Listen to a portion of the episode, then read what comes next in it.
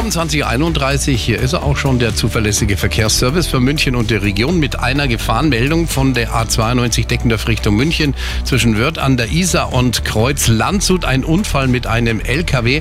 Da ist momentan die Standspur blockiert. Bitte äußerste Vorsicht, da sind Personen auf der Fahrbahn. Ansonsten, daraus geht eine gute und auch sichere Fahrt. Die aktuellsten Blitze an München und der Region. Eine Meldung liegt da uns noch vor.